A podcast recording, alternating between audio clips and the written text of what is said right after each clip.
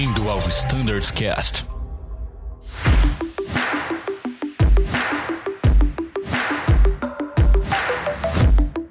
Fala pessoal, sejam todos muito bem-vindos a mais um Standards Cast para falar de MGO. Hoje estão aqui comigo João Marinheiro. Fala aí, Marinheiro, tudo bem? Fala Danilo, fala Bruno, boa tarde, tudo jóia? Vamos falar um pouquinho desse novo MGO aí, as principais alterações. Show de bola. Bem, Brunão tá por aqui. Brunão que trabalhou incessantemente nesse MGO, né? Fala aí, Bruno. Fala, Danilo. É, cara, realmente, o MGO é um, é um trabalho que não tem muito fim, né? Porque a, a nossa legislação ela é viva, como o marinheiro diz, então sempre tem muita atualização, como teve agora a Dica 137, é, várias certificações, tudo isso leva a uma mudança do MGO. E esse episódio aqui vai ficar muito legal. Acho que essa série de episódios aqui vai ficar bem legal para a gente comentar um pouquinho sobre esse trabalho. Vai ser um prazer participar.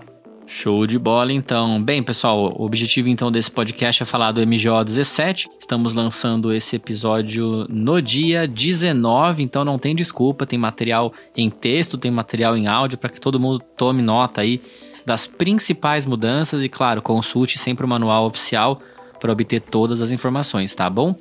Bem, mantendo o bordão do ano passado, né? Sem maiores delongas, vamos direto ao ponto. Primeira pergunta eu quero fazer para o marinheiro. Vamos falar um pouquinho sobre um tema que é muito interessante: a ampliação de jornada e hora de voo, marinheiro. A gente sabe que hoje em dia não existe mais aquela questão de ampliação por imperiosa necessidade, esse termo. Ah, é isso mesmo?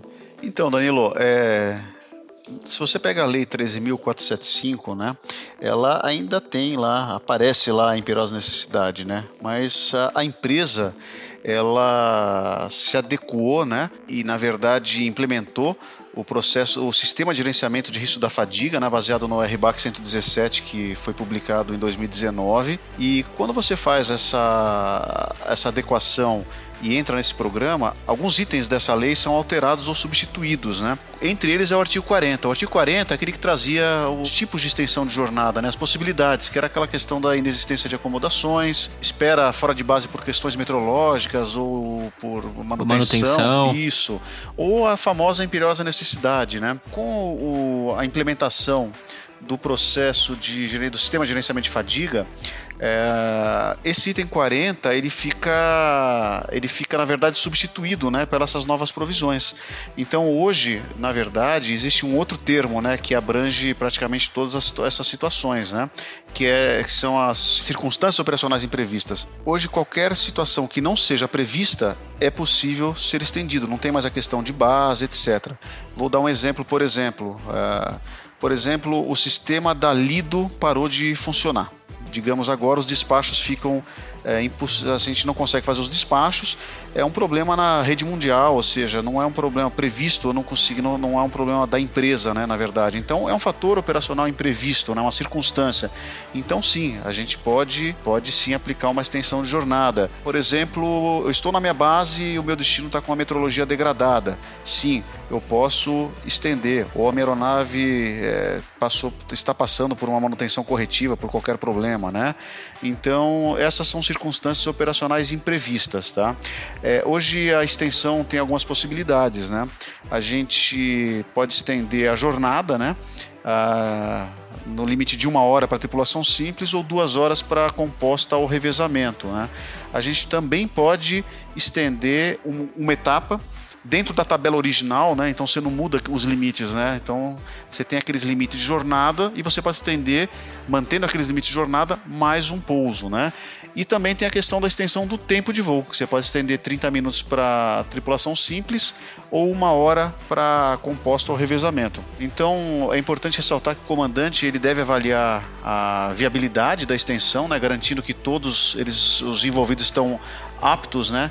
É, e de acordo com essa extensão. Tá? Então, é, a responsabilidade, claro, é, é, do comandante, mas ele deve sempre garantir que todos estão de acordo e aptos a passarem por essa extensão de jornada. Então, basicamente, esse é o conceito. Né? Antigamente existia algumas condições, hoje não que não, não que não existam condições, né?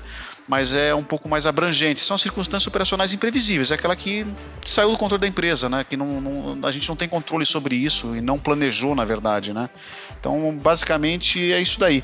A gente fez um alinhamento no MGO ah, em relação a esses conceitos e também eles estão publicados nos manuais lá do, do, do gerenciamento de fadiga tal. Então ah, são hoje, hoje é a forma que se aplica uma extensão de jornada.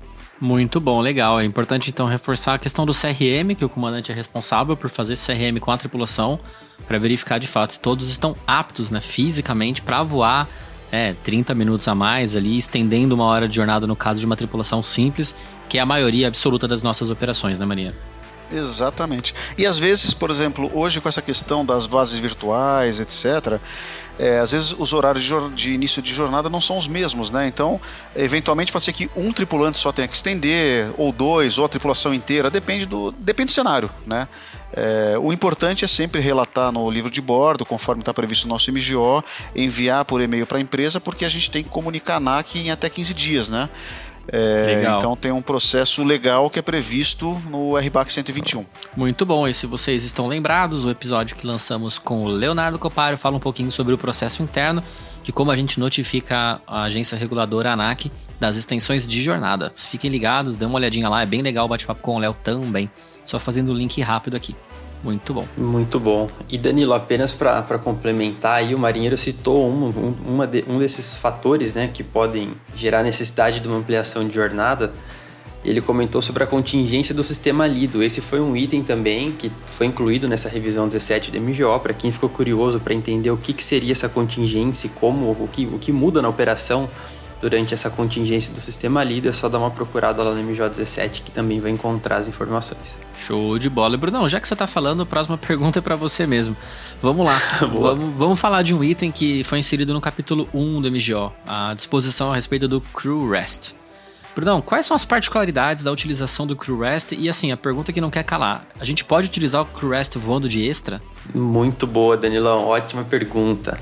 Sim, agora a gente pode utilizar o crew rest quando a aeronave possuir, né? A gente sabe que não são todos os 330, você pode falar com, com mais precisão, que não são todos que, tem o, que são equipados com o crew rest, né? São os NEO, basicamente. Exatamente. Mas hoje a gente pode utilizar sim, mas com algumas restrições, tá, Danilão? É muito importante saber que essa utilização vai estar restrita para tripulantes que estão voando de extra a serviço, e principalmente somente quando a tripulação titular desse voo for simples. Quando for qualquer outro tipo de tripulação, Danilo, você não vai poder utilizar. Por quê? Porque você vai ter o pessoal ali descansando. Se for uma tripulação composta de revezamento, a sua utilização vai ser restrita para os tripulantes titulares desse voo, tá certo? Isso é muito bom ficar focado. Brunão, é até, até aproveitando, né, na, a gente foi, é, por que, que a gente demorou para estabelecer um pouco essa regra tal? É para sentir mesmo um pouco como seria a operação, a utilização, vivenciar um pouco o uso, né? Era uma coisa nova aqui na empresa. E a motivação das pessoas que estão lá dentro tem que ser a mesma, né? Ou seja, descansar. O problema é que às vezes alguém está indo, vamos supor, uh, o cara está indo para Fort Lauderdale para passear né? E ah, vou usar o crew rest tal. A motivação é outra, ele vai levantar para ir no banheiro, ele vai às vezes por curiosidade, ele quer olhar e, as pessoas estão lá trabalhando, né? Aquela, aquele descanso é previsto, é regulamentar e de fato quem está lá quer mesmo descansar, né? Então a gente deixou amadurecer um pouquinho a utilização, tal, para a gente entender um pouco mais, mas de fato a motivação da pessoa que está lá é para descansar. Ah, por isso que a gente abriu para esse serviço somente em tripulação simples. Né? Ele, tem, ele tem que receber um briefing dos comissários para saber as contingências. Isso é muito importante porque você está num ambiente uh, que é dentro do porão da aeronave, basicamente, né? E você tem problemas, tem alertas, tem alarmes, etc. E você tem que saber o que fazer caso isso ocorra. Por isso que tem que ser uma pessoa que tem um pouco de vivência da aviação. A gente restringiu aos aeronautas ou por autorização da empresa a algum outro público, tá? Da, da diretoria de operações. É, mas e mesmo assim, seja a tripulação simples, como for, é, é, sempre a critério do comandante, tá? Então o comandante é a pessoa que pode é, assim como os do Jump City, né, é, ele pode definir por sua utilização ou não. Tá certo? E, tá, e aí segue a questão da hierarquia e senioridade, que a gente já está acostumado tal. Tem, sei lá, 20 extras dentro do avião, entra lá os, uh, de acordo com a sua hierarquia e senioridade, tá? Mas uh, o conceito é esse, é a motivação do uso. A motivação de quem está lá é para descansar. Então, quando tem gente a serviço utilizando aquele espaço, é para realmente descansar. E vou te falar, como eu durmo naquele negócio quando eu tô voando 30, hein? Nossa, eu durmo muito, cara. Toda vez eu apago, não vejo nem passar meu descanso. Para quem for usar nos voos de tripulação simples com autorização do comandante, aproveite porque é muito bom para dormir aquilo. Ô Danilão, e aproveitando até para reforçar, né, cara, é, existe o lado certo para utilizar o Crew Rest, né? Verdade. É, por causa da, da, em caso de despressurização, o local das máscaras. Então, não é tão simples uma pessoa utilizar o Crew Rest, uma pessoa que não tenha conhecimento, né? Porque se a aeronave despressuriza, você está do outro lado, de repente, depende da altitude, etc., o tempo de reação, a pessoa se achar, identificar um ambiente escuro, põe em risco a vida da própria pessoa, né? Então, é, é importante. É, não é um, um ambiente como uma cabine de clientes que já está toda maceteada a utilização, as pessoas já estão acostumadas lá, é um ambiente diferente, né? Sim, é verdade, é verdade. Muito bem observado. Sim, e outra também, né, Mariner? Por mais que ele esteja de extra e seja autorizado a utilizar o crew rest, ele não pode nem decolar nem pousar lá dentro, né? Muito importante falar também. Exatamente. É, a utilização fica liberada só depois da fase do estéreo na subida, né? E no início da descida o tripulante precisa voltar para o seu assento. Positivo.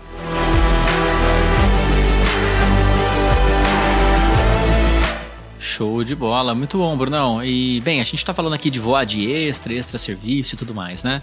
Ah, nesse MGO também foi incluída uma informação sobre o passe livre em aeronaves cargueiras. Brunão, o que, que mudou nesse MGO 17 sobre esse assunto? Boa, Danilo. Na verdade, é, essa a gente não tinha nada falando claramente de como utilizar, né? Como você poderia é, ingressar, concorrer ao Jump City, no caso, né, por exemplo, para uma aeronave cargueira, que hoje a gente tem, né, a frota TR, tem a frota Embraer, tem o, o Boeing 737, e a gente pode voar de passe sim nessas aeronaves.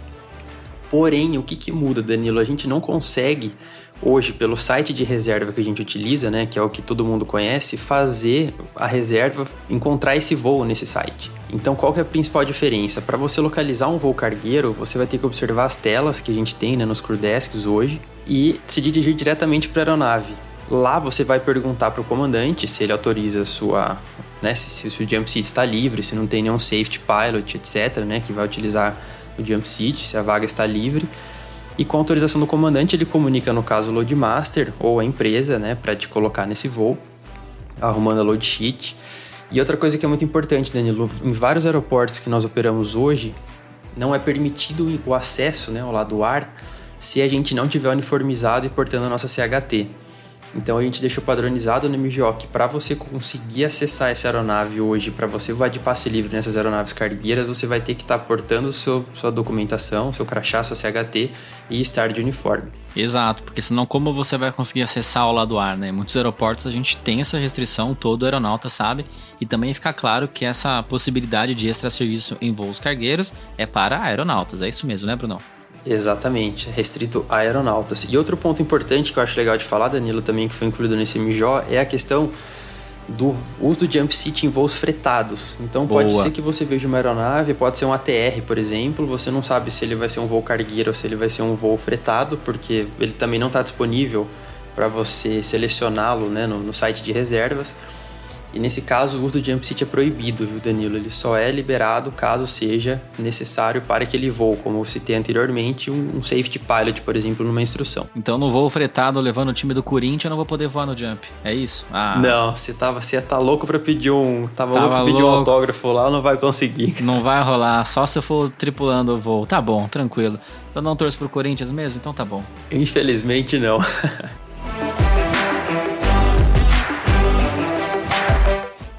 muito bom, pessoal. Bem, infelizmente a gente vai ter que parar por aqui. Esse primeiro episódio a gente encerra nesse momento, porém, a gente retorna daqui a pouquinho com a parte 2, a continuação desse bate-papo. Marinheiro, quiser dar uma palavra final? Maravilha, Danilão. Vamos seguir pro episódio 2 aí, tem bastante coisa pra gente falar ainda. Não paramos por aqui. Show de bola, Bruno. Valeu, Danilo. Tem muita coisa interessante, como vocês disseram. Não percam os próximos. Show de bola. A gente fica por aqui, vocês fiquem ligados, fiquem por aí também e acessem o, a parte 2 deste episódio, dessa série de episódios especiais. A gente tá sempre na escuta, até daqui a pouco e tchau.